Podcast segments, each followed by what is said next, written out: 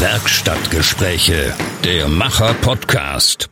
Ich bin ganz tief nach Bayern runtergefahren, in die Nähe von Passau, in einen ganz kleinen Ort namens Rußtorf an der Rott und sitze bei Wolfgang Herrmann. Wolfgang Herrmann ist blind. Das ist jetzt nichts Besonderes, das sind viele. Aber Wolfgang Herrmann hat sich ein Haus gebaut. Und zwar eigenhändig, behauptet er. Hallo, Herr Herrmann. Ja, das stimmt. Ich möchte es aber etwas äh, genauer sagen. Weitestgehend eigens, eigenhändig. Die tragenden Gebäudeteile, die haben die Handwerker gemacht, wie mhm. tragenden Außenwände und dann die Betondecken und auch das Gebälk vom Dachstuhl, also der sogenannte Dachstuhl. Aber die nicht tragenden Innenwände, die Dachverbretterung, die Dachpappe, die draufkommt, dann die ganzen Dachlatten, das sind dreieinhalb Kilometer. Sie haben die, eigenhändig dreieinhalb Kilometer. Wir, wir, fangen wir groß an. Mhm. Wie kommen Sie überhaupt auf die Idee, sich selbst ein Haus zu bauen, obwohl Sie nichts sehen können? Das ist eine kleine Vorgeschichte. Ich bin nicht geburtsblind, ja. sondern ich habe 15 Jahre lang normal gesehen. Ursache für diese Erblindung war ein mehrfacher Schädelbasisbruch. Und dann habe ich, äh, ja, man muss sagen, zwei Jahre dazwischen, eigentlich 16 Jahre normal gesehen. Und zwei Jahre war das ja, blind mit Sehrest. Das ist weniger als zwei Prozent, der blöde Behördenausdruck. Das ist, äh, womit kann man das vergleichen, dass Sie nur noch hell-dunkel sehen? Nein, äh, nein, ich beschreibe das jetzt so. Mhm. Äh, weniger als zwei Prozent bedeutet, äh, nichts lesen können, nichts schreiben können und keine Gesichter erkennen. Mhm. Das heißt, wenn mir jetzt jemand, sagen wir, wenn ich jemanden Meter ungefähr gegenübergestanden wäre, hätte ich sagen können, er oder sie ist blond oder ist dunkel ja. und ja, irgendwo da sind die Augen irgendwie so, so schemenhaft alles. Und auch den Sternenhimmel, ja, da konnte man schon erkennen, aber wenn ich dann ein Fernglas zu Hilfe genommen habe und den Sternenhimmel gerichtet habe, dann wurden die Sterne wesentlich kleiner und schärfer dann, also alles mehr verschwommen ja. und so milchig und auch die Gegend hier, äh, die habe ich mir mit einem ganz starken Fernglas, habe ich mir das alles angeschaut, deswegen weiß ich das auch noch früher, als wie das aussah. Und mit diesem kleinen Seerest, ja, man muss irgendwie sein Geld verdienen. Eigentlich war bei mir geplant Maschinenbauingenieur, aber mit den Augen ist halt alles dazwischen gekommen. Mhm. Und dann habe ich mit einer Hühnerfarm angefangen, mit 18 Jahren, habe gut verdient und dann mit 24, mit 22 Jahren musste ich aufhören. Die äußeren Bedingungen, damals EWG, heute EU, war nichts mehr zu verdienen. Dann ist mein Vater gleich drauf noch mit dem Auto tödlich verunglückt. Ja, Jetzt saßen meine Mutter und ich hier im schönen Niederbayern. Ja. Meine Mutter hatte auch keinen Führerschein und da kam ein Onkel mal vorbei. Und ich sage immer so, im Märchen würde es heißen, ja, so begab es sich, dass mein Onkel vorbeikam und dem gehörte eine gut gehende Metallgießerei in Deggendorf, ist auch eine Stadt in, Deggen, äh, in Niederbayern, mhm. so 80 Kilometer von hier entfernt und fragt mich, ja, meinst du, dass du wohl Metallgießerei machen könntest? Ich sage mal, zum Glück wusste der nicht, wie schlecht ich wirklich sehe, weil das hat man mir nicht angekannt.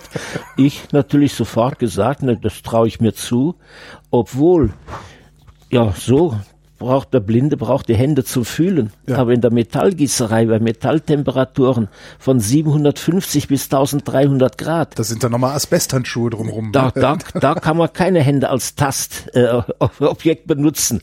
Das muss man halt Aussicht, äh, die Gießformen im äh, im kalten Zustand äh, eben anfühlen, wie das ist und die Handhabung.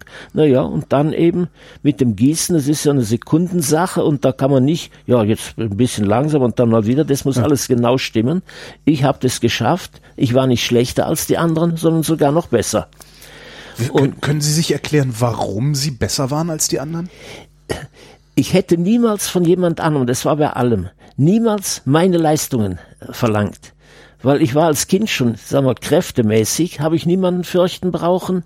Ich war der schnellste Läufer und das ist auch so, das ist eben meine Denkweise. Ich formuliere das heute so. In erster Linie bin ich Kopfwerker, in zweiter Linie Handwerker. Und weil ich alles genau durchspekuliere, äh, musste, wenn Sie so fragen, da war ein, äh, ein Gussstück, wir haben früher nur eigentlich zuerst Aluminium gemacht und dann kam Messing beziehungsweise Bronze dazu. Das waren dicke Schrauben für Gerbfässer, mhm. sogenannte Schlossschrauben, wo vorne ein Kopf aus Messing dann später aus Bronze drüber gegossen wurde. Und das verhält sich Messing, Bronze verhält sich ganz anders. Wir haben Kokillenguss gemacht, sind die Stahlformen, weil das sind dann schon an die 1300 Grad Temperatur, Aluminium circa 750.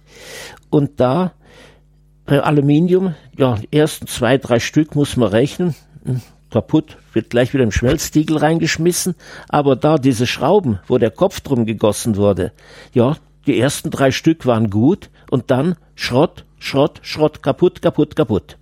Ja, zu meinem Gießer gesagt, den ich auch noch hatte. Ich mach Schluss. Jetzt überlege ich erstmal, was los ist. Ja, denk mir, was, ich kann ja nicht alle drei Stück da beispielsweise die Gießform runterschrauben und neu in diese Graphitbrühe eintauchen, so wie man anfängt. Da habe ich mir gesagt, ich muss die Anfangsbedingungen anscheinend wieder herstellen. Aha. Sonst haut's nicht hin. Und das war die einzige Möglichkeit, alle drei Stück die Gießform, die Kokille runterschrauben, ausbürsten, neu eintauchen in diese Graphitbrühe, wieder draufgeschraubt und so ging's dann los. Und im Hauptbetrieb meines Onkels, da war damals sein Schwiegersohn, der hat uns immer ein bisschen boykottiert. Und dann hat er uns, wenn mein Onkel auf Geschäftsreise war, hat er uns die Aufträge weggeholt, weil der sah nur das, was ich in der Lohntüte hatte, aber nicht, dass ich 13,5 Stunden pro Tag an Arbeitszeit da drin gesteckt hatte. Das sah er nicht. Heißt das, Sie haben länger gebraucht, um die, um die gleiche Arbeit zu machen oder Sie haben einfach nein, nur mehr nein, gearbeitet? Nein, ich habe nur mehr gearbeitet. Okay. Selbst dem Gießermeister von meinem Onkel, der ein wirklicher Fachmann war, der war 25 Jahre im Geschäft. Ich war erst 25 Jahre alt. Es ist keinem gelungen, die Dinger zu gießen. Nur mir. Ja, aber was haben Sie denn anders gemacht als ja, die anderen? Ja, weil ich alle drei Stück, weil das vollkommen da, da sagt ein Gießer, ja, du, du spinnst, da kannst du nicht alle drei Stück die Gießform vom Gießtisch runterschrauben und neu eintauchen und so weiter. Das war der ganze Trick, dass ich nur drei Stück machen konnte und dann musste ich die Gießform ausbürsten mit der Stahlbürste, ja. wurde runtergeschraubt, dann so einen Haken genommen, da hat man so einen großen Bottich mit Graphitbrühe, da wird's dann eingetaucht, damit sich das alles wieder besser löst. Die wurden zu heiß dadurch. Ah, okay. Und dadurch wurden sie wieder abgekühlt und das war die ganze Sache wo es dran gelegen hat. Und das ist mein Geheimnis geblieben, bis der Kunde mal irgendwann Konkurs gemacht hat. Und das habe ich nie verraten. Wie und, kommen wir von da jetzt auf das Haus? Äh, das war, äh, wo ich die Hühnerfarm hatte und die Gießerei. Das war ein alter, äh, altes Gasthaus mit Landwirtschaft und das war 500 Jahre alt. Mhm. Und das war alles total abgewirtschaftet von den Vorgängern. Und da habe ich mir gedacht, oder die Proportionen, die haben gestimmt. Da lässt sich was draus machen aus dem Haus. Und das hat mich gereizt. Und dann habe ich überlegt, wie könnte ich das machen. Aber wenn ich das hätte von Handwerkern machen lassen müssen, dann hätte ich damals über eine Million Mark reinstecken müssen. Das Geld hatte ich natürlich hm. nicht. Da gibt's nur eins selber machen. Und das war damals so gerade die Zeit, wo die Baumärkte aufkamen, ja, wo man die ganzen Materialien kaufen konnte und auch die Handwerkermaschinen und so weiter. Das war auch Voraussetzung dafür. Und so habe ich mich langsam dran gegeben. Zuerst mal die Vorarbeiten bei dem alten Haus. Das war später dann ein Sechsfamilienhaus. Moment, das ist hier nicht das erste Haus, das Sie gebaut haben. Das, das, war, das war 500 Jahre alt, dieses Haus. Ja. Und das habe ich renoviert. Ja. Aber da Obwohl muss, Sie nichts mehr sehen konnten. Nein, da konnte ich noch etwas sehen. Okay. Und während diesem Umbau, da ist dann die totale Erblindung gekommen. Ja. Aber jedenfalls habe ich mich da so langsam rangearbeitet, manchen Handwerkern auch zuerst mal zugeschaut, Teppichboden, wie man das legt und so. Ja, die ersten 50 Quadratmeter, die restlichen 450 haben meine Mutter und ich alleine gemacht dann. und da wusste ich, wie das geht habe natürlich andere Techniken anwenden müssen oft, weil ich ja nicht so sehen kann, äh, arbeiten kann wie ein Sehender. Mhm. Und jedenfalls dann habe ich das Haus zum Sechsfamilienhaus umgebaut. Als ich das einem Nachbarn sagte, meinte der, reiß doch die alte Bruchbude am besten weg. Der Architekt, der einen Eingabeplan zeichnen musste, sagte, Sie stecken gutes Geld in ein schlechtes Haus, wortwörtlich. Ja, und nach acht Jahren war diese alte Bruchbude ein exklusives Sechsfamilienhaus mit einem Schätzwert von einer Million zweihunderttausend D-Mark. Ja. Und das war Ende der 70er Jahre in Niederbayern. Jedenfalls, so bin ich dann da reingekommen und dann während dieser Zeit, ja, Gießerei lief, den Hausbau habe ich nebenbei gemacht. So richtig nebenbei, also am Wochenende und abends. Ja, abends. Ich habe ungefähr, man kann sagen, ich habe dreimal so lange gearbeitet wie geschlafen. Ja. Ich habe ungefähr 15 Stunden im Tag gearbeitet und fünf Stunden geschlafen. Und da gearbeitet, was nur ging, war damals aber schon an meinem Limit, dass ich teilweise im Stehen eingeschlafen bin. da war ich Ende 20, der 20 Jahre. Das Haus, was Sie damals ausgebaut hatten, bis jetzt, was ist denn dazwischen gewesen? Haben Sie da auch weitergebaut? dann, na dann, wie gesagt, da bin ich erst mit fertig geworden, als ich schon nichts mehr sehen konnte und als ich die Gießerei stillgelegt hatte. Und dann hatte ich das vermietet und das sind auch so Querelen von der Nachbarschaft, die mich immer vertreiben wollten. Irgendeinen Mieter konnten sie immer aufhetzen. Das habe ich zu meiner Mutter gesagt, weißt du was, verkaufen wir den ganzen Kram und kaufen uns irgendwo ein kleines äh, Einfamilienhaus. Kinder habe ich sowieso keine. Wer weiß, ob ich eine Frau finde, wenn man blind ist. Und dann habe ich das verkauft und bin in den Bayerischen Wald gezogen und hatte dann dort Doppelhaushälfte. Und da habe ich eine Frau kennengelernt, die war hier von Rußtorf. Und da hieß es im Anfang, ja, na, na, die will ja von Rußtorf weg, die ist in der Scheidung. Und dann auf einmal nachher wollte sie nicht mehr da im Bayerischen Wald bleiben. Ja, dann wollte sie wieder nachher unten zurück. Und da habe ich aber gesagt, nein, ich gehe da oben nicht weg, es sei denn, ich kann mir was Besseres schaffen. Und dann habe ich, und da lebte meine Mutter auch noch, und ich hatte mit meiner Mutter ein sehr enges Verhältnis. Wir waren praktisch auch eine Interessensgemeinschaft. Ich hab meine Mutter nie hängen lassen. Und dann habe ich mich so langsam ans Planen gegeben. Wie müsste denn ein Haus sehen, was besser ist? Dieses Grundstück, wo dieses Haus hier draufsteht, jetzt der Bau. Das ist mir übergeblieben von dem alten Anwesen von früher. Das war auf der anderen Straßenseite. Ah, Und das Grundstück hatte ich und das passte von der Lage her auch, weil man kann für dieses Haus, kann man nicht irgendein Grund, Baugrundstück nehmen, die Himmelsrichtung muss stimmen und die Größe auch, öffentlich erschlossenes gibt's fast nicht, wo dieses Haus drauf passte und so ist dieses Haus dann entstanden. wann war das? Also wann haben Sie da angefangen zu planen? das, äh, als ich äh, zu planen angefangen habe, das war so ja, 1993 schon. Ja, wann, wann haben Sie angefangen zu bauen konkret? Konkret zu bauen, das war ja mhm, 97 ungefähr. Okay. Das war dann auch, äh, da hat mich, der, der, da war ich auch mit einem Bauunternehmer befreundet. Seit 20, gut 20 Jahren kannte ich den. Ja, der hat mir dann aber nur den Keller gemacht, weil der hat dann so viel gekostet, der Keller, dass ich mir praktisch das Dach hätte draufsetzen müssen, sonst hätte ich mir nichts mehr leisten können. Und dann hatte ich mit dem noch eine Auseinandersetzung und dann musste ich jetzt wieder andere Firmen suchen und so weiter. Und deswegen hat sich das dann hinausgezogen. Und dann habe ich eben an zu bauen gefangen. Der Bauunternehmer erst, der, der eine, der so ehemalige Freund, hat einen Keller rausgemacht, rausgebaut und dann obendrauf, ja, dann der Bau, neue Bauunternehmer, die tragenden Wände und dann eben die Betondecken und dann den Dachstuhl drauf machen lassen. Und da hatte ich auch gerade so das ungünstigste Wetter, als ich das Dach gemacht habe, da hat's geregnet und geregnet und geregnet. Und das Dach hat immerhin eine Dachfläche von 600 Quadratmeter und hat sechs Giebel, dieses Haus. Wann haben Sie dann anfangen können, selbst dran zu bauen? Das war so gegen Mitte 97 ungefähr. Das heißt, Sie bauen auch tatsächlich schon seit 20 Jahren. an Ja, ja, Haus. ja, ja. Weil es sind eben riesige Dimensionen. Und dieses Dach, das sage ich nicht nur so, übrigens mit dem Dach und mit den Innenwänden, da bin ich auch mit im Guinness-Buch der Rekorde. Und wenn Sie zu einem bekannten Dachdecker sagen, fahren bei, der nichts von dem Haus weiß und fahren an dem Haus vorbei und sagen, du, so ein Haus möchte ich mir auch bauen, könntest du mir das Dach alleine machen? Der als sehender Dachdeckermeister würde sagen, du spinnst, sowas kann man nicht alleine machen. Weil das einfach nicht geht, aber ich kann es. Ähm, was heißt alleine machen? Den, den Dachstuhl äh, selber? Nee, nein, nicht den Dachstuhl nicht. Nur die Verbretterung, da kommen am Dachstuhl kommen ja erst Bretter drauf, Ja. dann kommt Dachpappe drauf und dann kommen die Konterlatten, die gehen senkrecht hoch und dann kommt die eigentliche Lattung, die geht quer rüber, wo die Dachpfannen eingehängt werden und das sind die dreieinhalb Kilometer und eben diese Verbretterung, die Dachpappe, Dachlatten und die Eindeckung mit Dachpfannen, das habe ich ganz alleine gemacht. Da ist kein Handgriff vom Sehenden dran. Und das stimmt aber alles haargenau. Und das, das sagt jeder, so etwas kann man nicht alleine machen weil das die Dachpappenrollen, ja, die sind zehn Meter lang, muss Ja. man genau ausrollen. Wie haben Sie das gemacht? Ja, ganz Aber Wie, Sie, einfach. wie sind Sie vorgegangen? Also Ja. wie, wie haben Sie sich orientiert? Das ist so. Am Dach kann man sich leichter orientieren als auf der Ebene. Wo es runter geht und wo es nach oben geht, das merkt Das man ja sofort. klar, ja. Und rechts und links, das merkt man auch. Man muss nur aufpassen, wo ist das Dach zu Ende.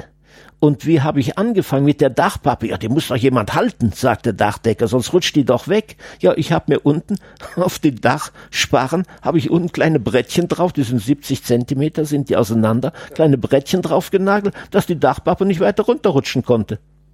Das ist der ganze Trick. Ja, und die sagen, das geht nicht alleine. ne? Und so habe ich mich dann weiter, na, äh, wie soll man sagen, Bretter und dann äh, mit zuerst äh, 80, 90, 90 Zentimeter ungefähr Abstand, dann kommt die nächste Reihe Dachpappe, ja, dann äh, die da unten drauf standen, anstanden, die Bretter an den einen Brettchen und dann Querbrett drüber, wo die Dachpappe oben davor her lief und so habe ich gearbeitet. Ich habe völlig andere Arbeitsmethoden. Ich sag ja, in erster Linie bin ich Kopfwerker, erst in zweiter Linie Handwerker. Und dann auch mit den ganzen Dachlatten. Die sind ja auch oft, wie soll man sagen, ich will mal übertreiben, wie ein Korkenzieher fast in alle Richtungen Ja. verzogen. Und da habe ich eben so, die, an, die Dachdecker machen eine rechts und links eine Schnur und da irgendwie machen, haben sie die, tauchen sie in so eine Farbe ein und dann heben sie hoch und patsch lassen sie draufknallen auf die Konterlatten und dann haben sie den Strich, wo sie die Dachlatten anbringen müssen. Jo. Ja, so kann ich nicht arbeiten. Ja, Sie sehen ja nichts. Nee, ich habe mit Abstandshaltern gehabt, äh, gearbeitet, habe ich mir ausrechnen lassen, wie groß das ist. Sagen wir, es waren 33, Komma so und so viel Zentimeter. Und da habe ich dann rechts und links habe ich das hingehalten, habe da eine Schnur gespannt und habe bei der Schnur dann, die ja so aufklatschen lassen, habe ich immer ein kleines 50 Millimeter Nägelchen hingenagelt als Anhaltspunkt. Weil die Schnur wird mir auch nichts nützen, weil wenn die Dachlatte krumm ist, dann verdrücke ich die Schnur ja. Ja. Aber wenn es an den Nägelchen ansteht, das merke ich ja. Und so habe ich das nach und nach, habe ich die dreieinhalb Kilometer vernagelt. Das heißt, die Dachlatte an den Nagel geschoben, wenn sie stoppt, festgenagelt. Ja, ja, ja, und dann festgenagelt. So habe ich gearbeitet. Und die Ziegel, die Dachziegel? Ja, die habe ich mir vorher oben, äh, da sind ja Dachflächenfenster auch, äh, die Öffnungen, habe ich die mit dem Kran auf die Decke oben innen hinheben lassen. Und dann habe ich mir selber so ein Wägelchen konstruiert, dass ich die, äh, wo die Luken rausgehen, hatte ich innen Podeste hin und außen am Dach so ein kleines Wägelchen, äh, der, was dann aber waagerecht stand, nicht so schräg wie's Dach. Und da konnte ich ungefähr so 20 Stück drauflegen und konnte die dann so hin und her fahren. Und so habe ich die dann runtergehoben und da muss man halt äh, unten anfangen mit dem Decken. Da fängt man von einem fahrbaren Gerüst aus an und nach drei, vier Reihen dann kann man da draufsteigen und so fängt man von unten an und damit ich am Ende nicht runterfalle beim Dach, weil es ist so, wenn ich mit dem Fuß schon in der Luft bin und merke, da ist nichts mehr drunter, ist dann spät, ist, ja. ist zu spät, dann ist man schon unten. Und da habe ich mir drei Reihen von unten nach oben hochgedeckt. Das war zwar dann umständlicher, das alles. Dann wusste ich, aha, da komme ich jetzt auf die Pfannen, jetzt ist das Ende dann da. Und so habe ich halt gearbeitet und auch die Dachpfannen schneiden, weil das sind ja äh, diese Dachkehlen nennt man das, wo diese, weil das Haus sechs Giebel hat, diese Dachflächen ineinander stoßen, dann müssen die diagonal geschnitten werden. Ja, der Dachdecker, der, der, der hat seinen Gehilfen da unten, der ruft ihm runter, ja, schneid mir das so und so zu. Ich habe so und so viel da draufgelegt und dann habe ich mir eine sogenannte Schmiege gemacht mit einer Schenkellänge von fünf Meter, habe die oben draufgelegt und schräg runter mit der Schraubzinge befestigt und habe dann mit der Flex in einen Zug runter. durch, ja. ja, ich muss nur schauen, dass die Scheibe seitlich neben mir bleibt. Dann kann da nicht viel passieren. Und ich bin in der Lage, so eine Flex auch so eine große mit einer Hand herzuhalten. Und so habe ich das gemacht, weil ich habe ungefähr 120 laufende Meter Dachkehlen habe ich mit der Flex geschnitten. Und so bin ich dann auch, ja, dann eben das Dach, dass das mal dicht wurde. Und dann bin ich mit Mauern angefangen. Da habe ich mir auch meine eigenen Methoden ausgedacht. Eben so Also die, die nicht tragenden Wände, äh, um die Räume abzutrennen. ja, das sind die, sagen wir, die tragenden Wände innen, die haben 24 Zentimeter, Ja. das Ziegelmaß, und die nicht tragenden, die haben 11,5 Zentimeter. Und dann auch sechs Rundbögen, ja, da habe ich mir die Schablonen machen lassen. Da meinen die Leute, ach ja, das muss doch furchtbar kompliziert sein, so einen Bogen zu ma- mauern. Nö, sag ich, das ist Ich stelle es mir schon furchtbar kompliziert vor, überhaupt eine Mauer zu mauern. ja, das, das ist natürlich eben mit Gummihandschuhen und eben die andere Art mit diesem Ka- Mörtelkasten, den ich da entwickelt habe, den ich dann da drauf setze und dass der Mörtel schön sauber äh, da drüber äh, abgezogen wird. Es plempert mir rechts und links keiner runter. Also man muss sich das vorstellen wie einen sehr großen, eine Art Hobel, Ja. der nicht hobelt, sondern Mörtel verteilt. Ja, sagen wir innen. Ein Kasten, der innen natürlich hohl ist und äh, über den Ziegelstein hat der Auslass nach vorn und hinten ist abgeschrägt, so dass wenn ich den in die oder die Richtung ziehe und der entsprechend der Mörtel muss entsprechend dünn natürlich sein. Man muss die Ziegelsteine auch vorher im Wasser eintauchen, damit sie nicht sofort die Feuchtigkeit raussaugen, sonst haut das alles nicht hin.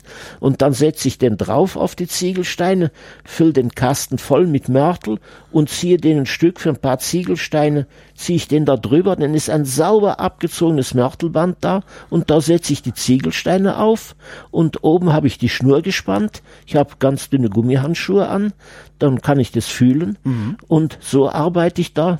Der Mauer arbeitet so Maurer also arbeitet so treppenförmig Ja. und ich arbeite in einen Geraden durch. Habe ich rechts und links eine Latte angeheftet an der Wand, wo ich mir Nägelchen in entsprechenden Abstand der Höhe des Ziegelsteins, also diese 24,5 Zentimeter ungefähr, habe. Und dann habe ich da die Schnur gespannt. Unten habe ich ja den Ziegelstein schon, wo ich fühlen kann. Und oben brauche ich dann nur schauen, dass ich mit der Schnur eben bin. Und so mache ich das denn. Brauchen Sie dafür länger als der sehende Maurer? Da brauche ich wesentlich länger dafür. Aber Zeit ist ein Faktor, den ich, wenn ich selber mache, nicht berücksichtigen darf. Ja.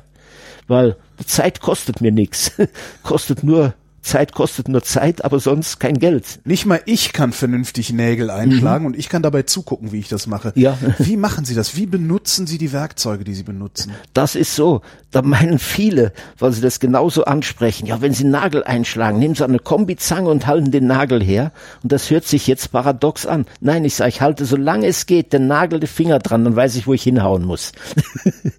Ja. Da, aber nicht auf den Finger, sondern das ist, braucht nur selber nur testen. Wenn Sie jetzt irgendwie einen Finger machen, Augen zu, einen Finger wohin halten und jetzt nehmen wir nur ganz langsam einen Hammer so, dann wissen Sie, wo Sie hinhauen müssen. Ja. Und das muss man natürlich kennen. Ich bin Das heißt, Sie orientieren sich natürlich auch ganz anders, als Das- ich mich orientiere, weil ich, ich gucke wahrscheinlich am Finger vorbei, während ich den Hammer drauf äh, fallen lasse. Und, ja. Na, äh, da, das ist eine gewisse Übungssache. Ich habe lange, lange gebraucht, bis ich das konnte. Ja. Aber es ist eben das, man muss, wie soll ich sagen, ich arbeite, ich nagel auch nicht schlechter als ein gelernter Schreiner oder Zimmermann. Nur geht bei mir aus dem Grunde manchmal ein Nagel krumm, weil ich nicht sehen kann, wo ich den Nagel ansetze. Ist da jetzt ein Ast oder bin ich da im Außenbereich eines Astes? Ja. Und da geht ja kein Nagel rein. Ja. Das kann ich natürlich nicht sehen. Und dann, naja, aber das höre ich dann sofort auch am Ton vom, wie ich drauf haue, hoppla. Der geht jetzt krumm, da stimmt was nicht. Und dann muss ich halt neu ansetzen oder eventuell, wenn ich gerade an dem Punkt genau runter muss, wo der, äh, der, der Nagel, äh, der Quatsch, der Ast drin ist, dann nehme ich einen kleinen Handbohrer und bohre mir das eben vor und dann geht's da durch. Aber, ich, Sie hauen sich schon noch auf den Finger. Nein, ich, ich habe ich hab bei dem ganzen Dach habe ich ungefähr 110 Kilogramm Nägel verarbeitet. Ja. Das ist eine mannshohe, wenn man die Schachteln aufeinander stapelt, ein mannshoher Stapel. Und da habe ich einen blauen Fingernagel bei gehabt, weil manchmal die Bretter, wenn sie so verzogen sind, dann hüpfen die so, wie man sagt hier in Bayern. Und da ist mir der Hammer dann äh, auf den Daumen drauf und da hatte ich dann einen blauen Daumennagel. Aber sonst kein einziges Mal. Ich hau, hau mir sicher schon mal auf die Finger drauf, aber das macht mir überhaupt nichts aus. Was, was auch faszinierend ist, ist, sie haben noch alle Finger und Fingerkuppen. Ja. Ähm, oben, wir sind eben rumgegangen, oben steht eine große Tischkreissäge. Ähm, sie sägen mit Sicherheit auch mit der Handsäge. Wie machen Sie das, dass Sie da nicht reingreifen? Ich hantiere nie auf dem Sägetisch bei, saufen, bei, bei, bei laufendem Sägeblatt. Ja. Ich arbeite einfach nur vorschriftsmäßig. Ich muss ich, ganz. Ich ganz, wollte gerade sagen, wie, warum schneiden die anderen sich denn dann überhaupt die Finger weil ab? Sie, weil sie zu leichtsinnig sind. Das, das geht so wunderbar dahin, dann lassen sie sich ablenken und so weiter. Und zack, be bevor man das merkt, dass man die Kreissäge am Finger hat, mhm. da ist der Finger oder der, die ganze Hand schon weg. Weil beispielsweise bei meiner Kapp- und Gärungssäge oben, an, sagen wir, 10 Zentimeter und 2 Zentimeter langes, äh, breites und 2 Zentimeter dickes Brett, das dauert zwei Sekunden, dann ist es durchgesägt. Ja. Und der Finger, das würden Sie gar nicht, das merken Sie erst, wenn die Finger weg sind. Mhm. Ich muss nur schauen, dass ich nicht in den Schnittbereich des Sägeblattes komme.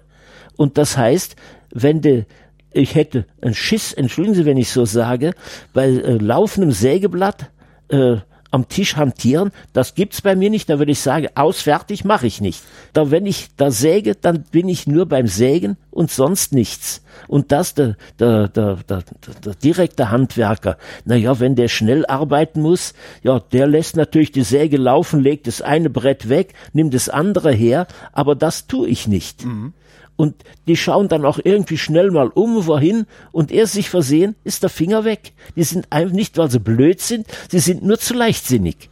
Ja. Und ich kenne auch fast keinen. Ich habe mich noch nie mit einer Maschine, egal ob Kreissäge oder Flex oder Bohrmaschine oder sonst etwas, habe ich mich noch nie mit einer Maschine verletzt. Wie schaffen Sie es, die Bohrmaschine gerade zu halten? Ja, wenn ich, ich habe, vielleicht haben Sie es in der Werkstatt gesehen, da ist in der Mitte steht so ein Tisch, mhm. wo der Bohrmaschinenständer drin ist. Den habe ich selber konstruiert. Okay, ein Bohrmaschinenständer, das, das verstehe ich. Also wenn ich nach, nach unten, also wenn ich in ein Brett bohre. Ja. Aber wenn ich in die Wand bohre da braucht, da habe ich auch so einen Trick, ja, wie sagen die anderen das, dass man erstens kennt man es ungefähr, wenn ihr einen Dübel in eine Wand reinkriegen will, der muss ja. nicht so hundertprozentig winkelgerecht sein, jo. aber wenn er sein muss, beispielsweise 8 Millimeter Dübel da rein, braucht, heißt 8 Millimeter Steinbohrer. Mhm. Dann gehe ich zu meinem Bohrmaschinenständer, bohre mir eine Dachlatte ein Loch rein mit 8 Millimeter. Ah, das heißt, und, Sie haben dann schon eine 2 Zentimeter ja, Führung. Ja, und dann halte ich das an der Wand dran ja. und da ist die Bohrmaschine dann drin, dann habe ich schon den, den Ansatzpunkt ungefähr. Das sind diese Hilfsmittel, wie ich auch immer sage, ich bin mein eigener Hilfsmittelkonstrukteur und Werkzeugmacher. Ja. So mache ich das. Da finde ich auf irgendeine Art, finde ich das. Ich hänge ihn auch jeden Wandschrank alleine auf. Und der stimmt genau. Wie hängen Sie den ins Wasser? Ein Wandschrank ins Wasser, also, also, also äh, äh, ja, ja, dass er eben in, ist. Die Waage. Ja, da, da brauche ich nur entsprechende Abstandshalter. Die, ich messe vorher den Abstand ab, hinten von, wo die, die Aufhängungen sind vom ja. Wandschrank. Und dann mache ich mir ein Brett, wo, da muss ich abmessen, Entschuldigung, abmessen, wo kommt eine Wand hin. Ich habe ja einen Blindenmeterstab und habe auch eigene Messwerte. Blindenmeterstab? Ja, der ist, kann ich Ihnen nachher zeigen, der, der hat Punkte, wo ah, okay. anstatt Striche, die kann man fühlen. Aber dann habe ich auch noch eigene Messwerkzeuge konstruiert, wo ich Millimeter genau mitarbeiten kann. Also genauer würde ich sagen als ein Schreiner. Und da messe ich dann entsprechend aus und ein, ein Brett in der Länge und bohre da die Löcher in einem entsprechenden Abstand, wo da die, die Halterungen sind mhm. vom Schrank. Und dann den Abstand zur Decke, das ist das ins Wasser, wie Sie sagen. Ja, ja da messe ich mir auch aus, wie hoch das sein muss. Und da gehe ich auf die Kapp- und Gärungssäge und schneide mir zwei Brettchen in der entsprechenden Länge ab. Einfach schraube Ja, schraubt ihr auf das anlange Brett an. Das kann ich mit einer Hand, mit einem Arm unter der Decke festhalten. Bohr vorher da mit der Bohrmaschine die Löcher rein. Na ja, dann schraube ich die Dübel rein. Und dann muss der Schrank, wenn ich ihn einhänge, das ist natürlich wieder Kraftsache, entsprechend unterbauen vorher. Und dann hänge ich den Schrank da rein und der hängt. Das heißt, das Einzige, was sie mhm. letztendlich unterscheidet, ist, sie brauchen ein bisschen länger. Ich brauche länger. Weil so eine Hilfskonstruktion Ja, genau. Machen Irgendwelche Abstandshalter oder sonst irgendwie ja, etwas. Ja. Sicher brauche ich manchmal äh, enorm länger, aber ich mache es alleine. Meine Arbeitszeit kostet mir ja nichts. Wie haben Sie denn ähm, im Dachstuhl, also die, die, die Dämmung da reingebracht? Da ist auch so, da habe ich diese selbst konstruierten Messwerkzeuge. Das sind zwei Aluwinkel, äh, habe ich mir vom Spengler in verschiedenen Längen, sagen wir 25, 50, 75 Zentimeter, Meter lang, jeweils äh, Schenkellänge dann fünf Zentimeter aus Aluminium, stabilem Aluminiumblech, ja. so Winkel biegen lassen. Mhm. Und da jeweils zwei Stück. Und wenn ich jetzt beispielsweise in, in Türsims, da, Türöffnung, Aha. da jetzt ein Brett reinmachen wollte, dann nehme ich diese beiden Aluschienen, schieb's auseinander, bis sie bis das rechts und links ansteht und dann hefte ich eine, so eine Klammer da drauf und dann habe ich das Millimeter genau und das lege ich dann auf die Kapp- und Gärungssäge oben. Sie haben sich eine überdimensionale, äh, äh, äh wie heißt das hier, Schieblehre bauen lassen. Ja, ja, ja, ja, Super. praktisch. Ja, ja, ja so, so ungefähr. Ne? Und jedenfalls, das lege ich dann oben, die Kapp- und Gärungssäge, haben Sie vielleicht auch ja. gesehen. Die steht ja auch auf so einem selbstkonstruierten, fünf Meter langen Gestell. Ja, da kann mir nichts abkippen und gar nichts. Und da lege ich das dann drauf, das Werkstück, und die, die, die, wie ich gerade gesagt habe, dieses Messwerkzeug bis am Ende ran mhm. und dann schiebe ich das, mit dem Kinn halte ich die Säge runter und schiebe es an bis ans Sägeblatt. Na ja, dann tue ich den Aluwinkel weg und fahre dann durch und habe ich ohne irgendwie noch nicht mal den Strichverlust da vom, vom Bleistift und so weiter dann schneide ich das durch und dann stimmt es haargenau. Und wenn ich mir mal irgendetwas markieren muss, wo ein anderer Bleistift nimmt, mhm. ja, mein Bleistift ist das Sägeblatt von der Metallsäge. Da mache ich einen kleinen Ritz. Den kann ich mit dem Daumen fühlen, mit dem ja. Daumennagel. Und so auf die Art arbeite ich. Das, das lässt sich so, wenn man es nicht gesehen hat, lässt es sich ein bisschen schwer beschreiben. Aber wenn irgendetwas ist, ich mache mir dauernd irgendwie meine Hilfsmittel. Ja, wenn ich das so nicht machen kann, in Fühlen und so, was brauche ich da, damit ich es machen kann? Und das ist das, was ich mit Hilfsmittelkonstrukteur ja, meine. Wie, wie bekommen Sie, ich bin immer noch bei der ja. Dämmung fürs Dach, da ja. muss doch irgendjemand festhalten, während der andere da, da dran tackert. Also, Sie Ach, haben das, den Dachstuhl, da kommt dann irgendwie so eine, so eine Dämmwolle äh, ja, dazwischen. Das, und, das, die wird nicht äh, dran getackert, die wird einfach, die Klemmfilze nennt man das, die sind ja. Meter zwanzig, sind die äh, breit, die werden abgeschnitten, und die müssen natürlich genau passen und dann nehme ich auch diese für gerade für ein Innenmaß, wie es da erforderlich ja. ist. Ja, da habe ich mir auch wieder für diese Filzmatten habe ich mir ein extra großes Gerät gebaut, was oben am Boden lag. Das ist so zweieinhalb Meter ungefähr lang und äh, Meter vierzig dann ungefähr breit und da lege ich das drauf, hab den Deckel drauf, kann es innen abmessen vorher, klapp den Deckel runter und da ist ein Schlitz drin, wo ich mit dem Messer ah. durchfahre, knie mich dann noch drauf, dann wird das schön zusammengedrückt von 16 Zentimeter auf vielleicht 8 Zentimeter und fahre mit dem langen 20 Zentimeter langen Küchenmesser, sage ich mal so ein Fleischmesser, fahre ich dort durch, dann ist mein Schnitt genauso wie der Originalschnitt. Mhm. Und das passt haargenau, da braucht man gar nichts irgendwie die, die Klemmfilze, wie sie heißen, irgendwie befestigen. Nur die Dampfsperrfolie unten, diese hellblaue da, ja. Da muss ich mir ein Untergestell, auch zum Abschneiden, habe ich mir da extra so, eine, so ein Ding konstruiert, äh, so, so ein riesenlanger, einen vier Meter langen Raum, und wo ich winkelgerecht die äh, Folie abschneiden kann. Die sind vier Meter breit, wenn man sie auseinanderfaltet. Mhm. Die Rolle ist aber, glaube ich, nur so ungefähr so, so circa 80 Zentimeter wie breit ungefähr. Ja, und das rolle ich ab und legt es dann drauf und fahre da auch wieder mit dem Messer dran vorbei. Dann habe ich die Winkel gerecht zugeschnitten und habe dann mir aber so ein Untergestell konstruiert, wo ich die Folie drüber ziehe. Die liegt da drauf, praktisch unmittelbar unterhalb von der Decke. Ja. Und dann kann ich sie so ein bisschen zurechtschieben und dann fange ich an mit dem Antackern und so geht das dann dahin so auf die Art und Weise mache ich das und oben, was ich da an Planen unter der Decke habe, das sind dann nur 300 Quadratmeter ungefähr. Wie viel Wohnfläche haben Sie? Äh, da muss man äh, unterscheiden, sagen wir, äh, Gesamtfläche vom Haus sind insgesamt 930 Quadratmeter. Inklusive Keller. Ja, Das heißt ist aber nicht, 310 pro Stockwerk. ja, das ist, da ist nicht alles unterkellert. Okay. Das, das Haus ist ja in, äh, in U-Form, eckiges U. Und unterkellert ist praktisch nur eine Winkelform, also unter Wohnzimmer und unter der Toilette da hinten. Dieser Teil, das ist nicht mehr unterkellert, nur dem anderen Teil, wo gegenüber das Hallenbad ist. Ja. Das ist unterkellert, weil das Schwimmbecken im Keller steht, damit ich das Hallenbad vom Parterre aus benutzen kann. Und äh, das ist so, es hat eine überbaute Fläche von 365 Quadratmeter ungefähr. Und da kommt man dann insgesamt auf 930 Quadratmeter, was die Gesamtfläche ist. Und da wohnen Sie dann allein, wenn es fertig ist. Wenn es fertig ist, ja, ich werde oft gefragt, haben Sie eine große Familie? Nö, sage ich, das ist ein gemütliches Einfamilienhäuschen für zwei Personen. Weil eben die Doppelgarage mit 40 Quadratmeter ist drin im Haus. Dann ist das Hallenbad, hat über 80 Quadratmeter. Ja, dann sind wir schon mal bei der Größe von normalen Einfamilienhaus. Ja, ja. Und äh, unterhalb ja im Keller, da steht das Schwimmbecken, hat den gleichen Raum, äh, nur ist das, es steht das Schwimmbecken wie auf Parterre und wo oben die Garage ist, da habe ich unten die Werkstatt drunter, das sind die gut 40 Quadratmeter. Und oben im Dachboden wird über dem Hallenbad diese gut 80 Quadratmeter, die werden nicht ausgebaut, weil das lasse ich als Dachboden, weil das brauche ich nicht. Es ist nur ein Fünfzimmerhaus mit einem Gästeapartment und dann eben mit dieser Doppelgarage und dem Hallenbad. Und Flure sind natürlich, naja, meine Flure sind so viel oder gut so viel wie ein normales Einfamilienhaus. Ich glaube, fast 150 Quadratmeter Flure habe ich, weil bei so einem großen Haus, da braucht man natürlich, kann ich keinen schmalen Schlauch brauchen, die Dimensionen, das muss alles irgendwie ein bisschen zusammenstimmen. Ja.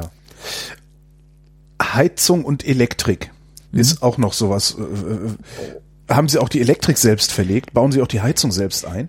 Elektrische habe ich praktisch alles selber gemacht, bis auf die Verdrahtung.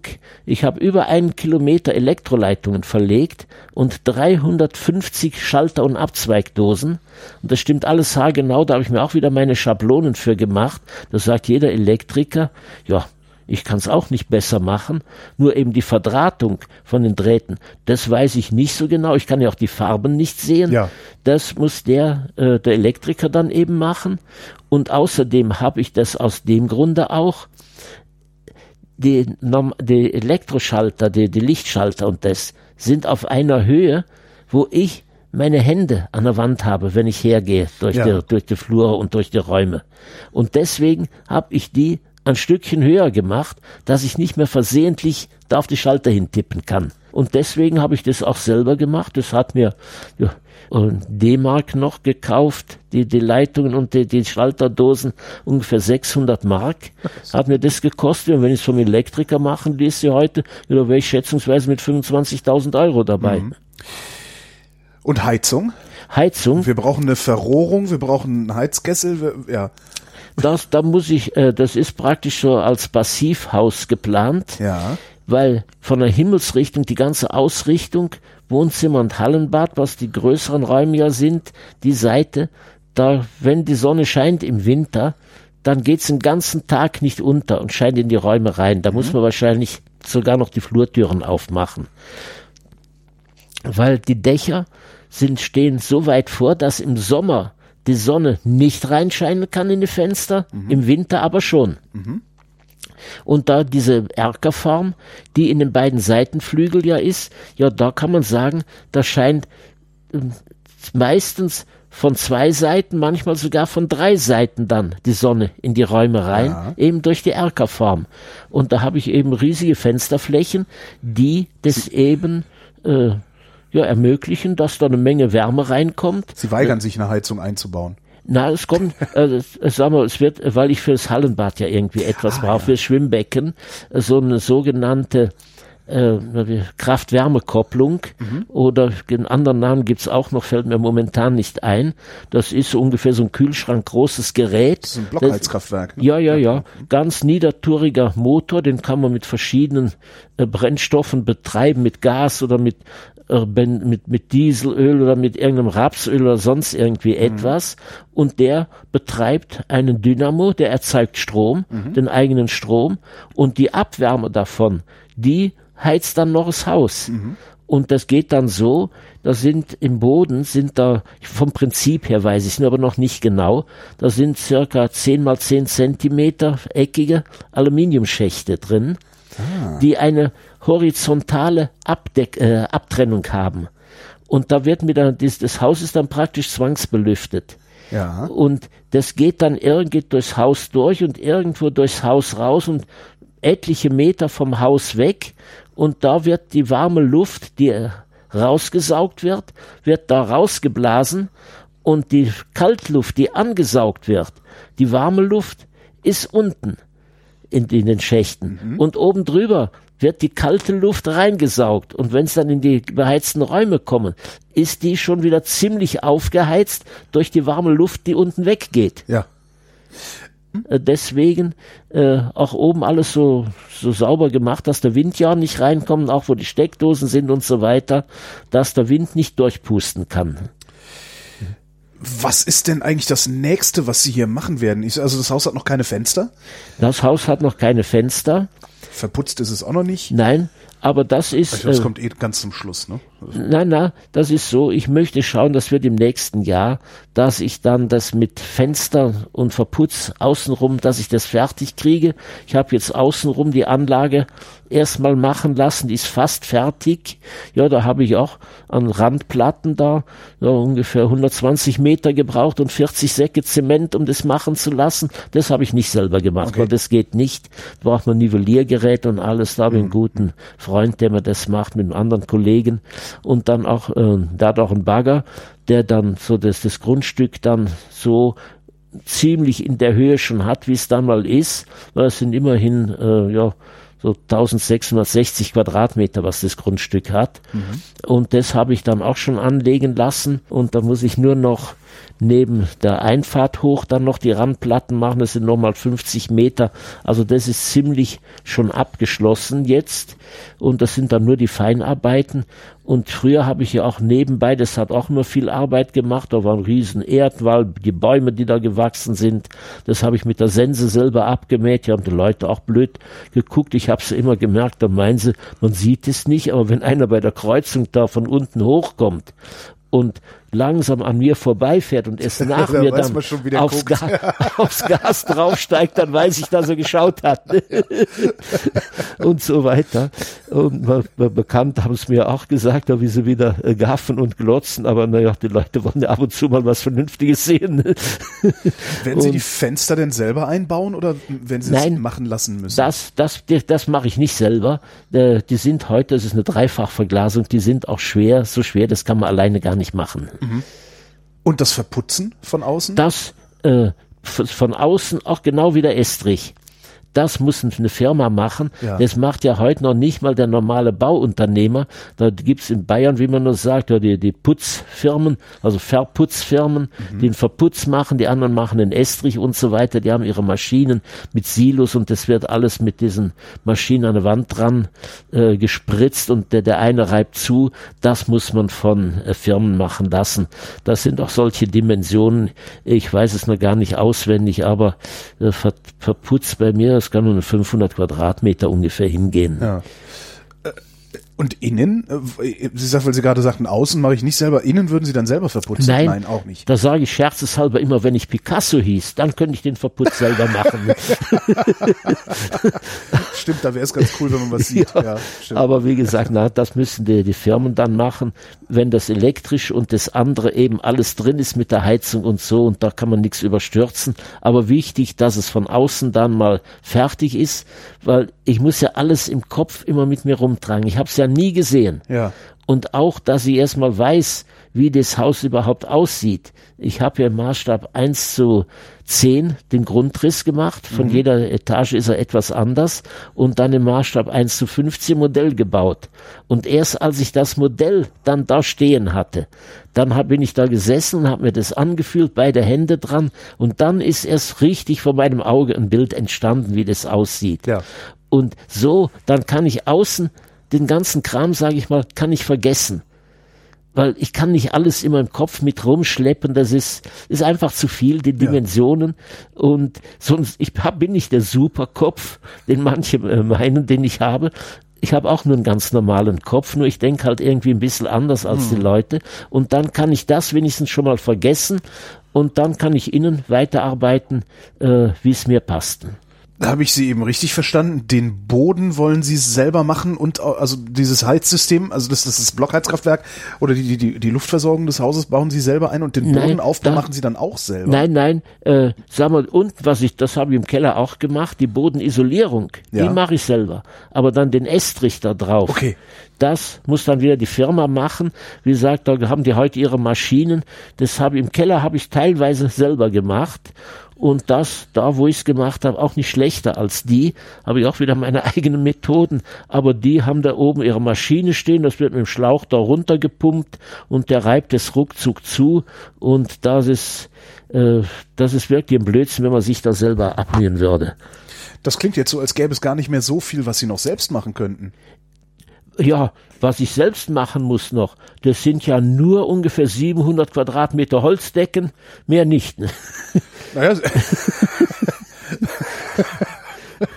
Und wie, dann, dann ist dies oder jenes, ich weiß es jetzt auch nicht mehr so genau auf die Schnelle, aber. Ja, irgendwas ist immer. Ne? Ja. Aber, äh, 700 Quadratmeter Holzdecken, wie lange ja. werden Sie dafür brauchen? Haben Sie da eine Idee? Das kommt ganz drauf an, vielleicht haben Sie es gesehen in der Dusche hinten, da habe ich ja Paneele genommen. Mhm. Äh, die sind etwas schwieriger und langwieriger zu verarbeiten als so Profilbretter. Weil die sind schwerer, die Paneele, ja. und sind dünner und das kriegt man schwerer ineinander. Ich weiß das jetzt auch nicht mehr. Ich habe ja in meinem Leben ungefähr schon 1000 Quadratmeter gemacht, ungefähr. Aber wenn es hinhaut, ja, ich kann es jetzt auswendig schwer sagen und auf die Schnelle wie viel ich da eine Stunde mache, aber je nachdem auch ein größeres Zimmer, weil die Unterkonst Unterkonstruktion, die habe ich ja schon dran. Mhm. Und die unter die Unterkonstruktionslatten. Und das ist ja eigentlich die meiste Arbeit.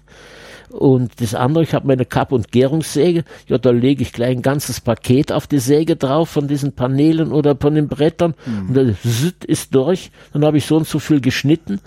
Da habe ich auch einen Längenanschlag mir äh, gemacht.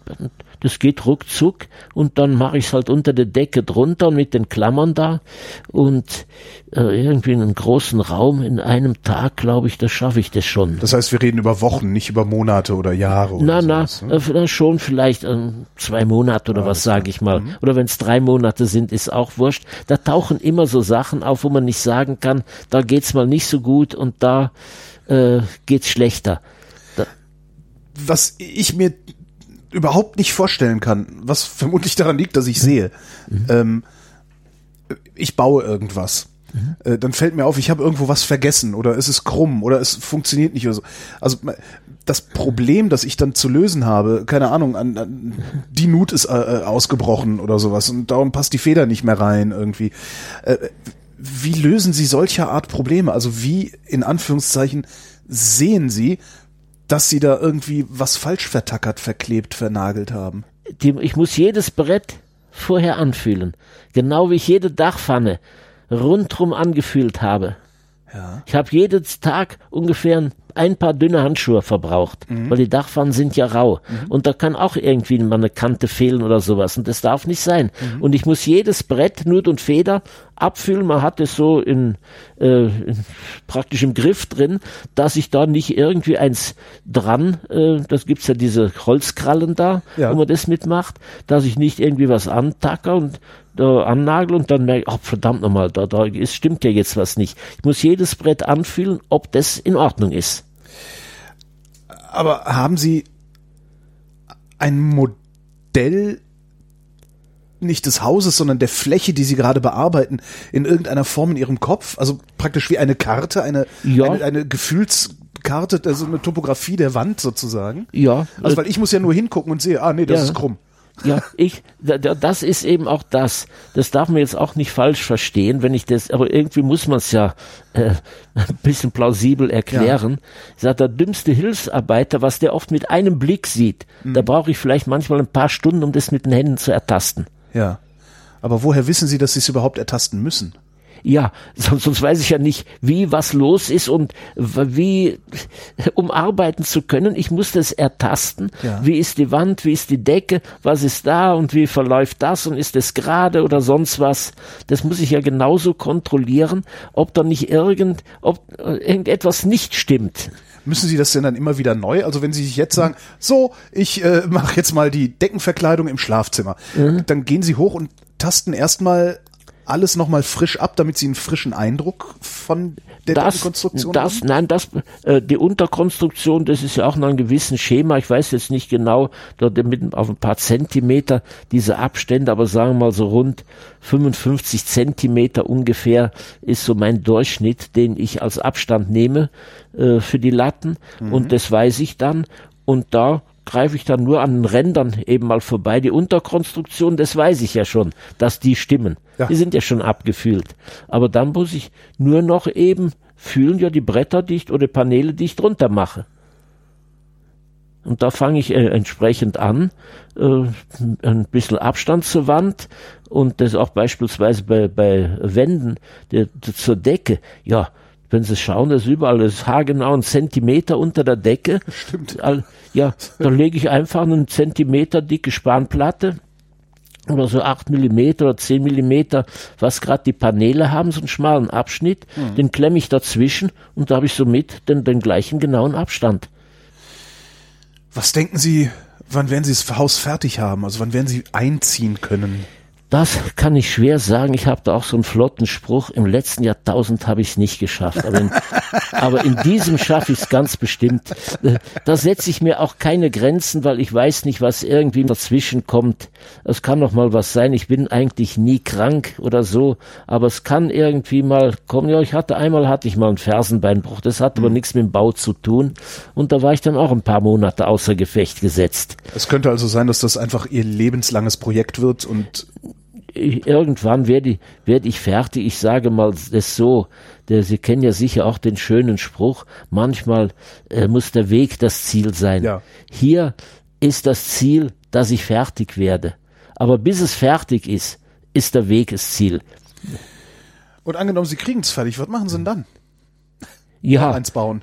Da, das, na, das sage ich so. Da meinen viele ja, da, da, da, das halte ich doch nicht aus. Ich sage, wenn ich so viel Geld hätte, dass ich Hauspersonal hätte, dass ich draußen und drinnen keinen Finger rühren müsste und der Tag hätte 48 Stunden, dann wird's mir noch nicht langweilig, weil ich so viel Interessen habe, wo ich früher nie dazu gekommen bin.